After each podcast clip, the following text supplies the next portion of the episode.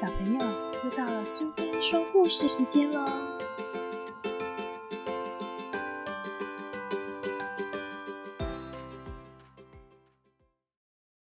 今天我们要讲的故事是林海音奶奶八十个伊索寓言里的《骆驼的选择》，作者是林海音，绘者是贝果，由国语日报所出版。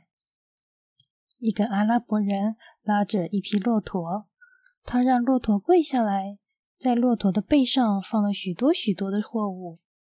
当骆驼起身的时候，阿拉伯人向骆驼开个玩笑说：“骆驼老兄啊，依你的愿望，是希望走爬坡的路呢，还是走下坡的路呢？”“求求你，我的老爷。”骆驼冷静地说，“既然你要我选择，那么我就告诉你。”我选择走平坦的路。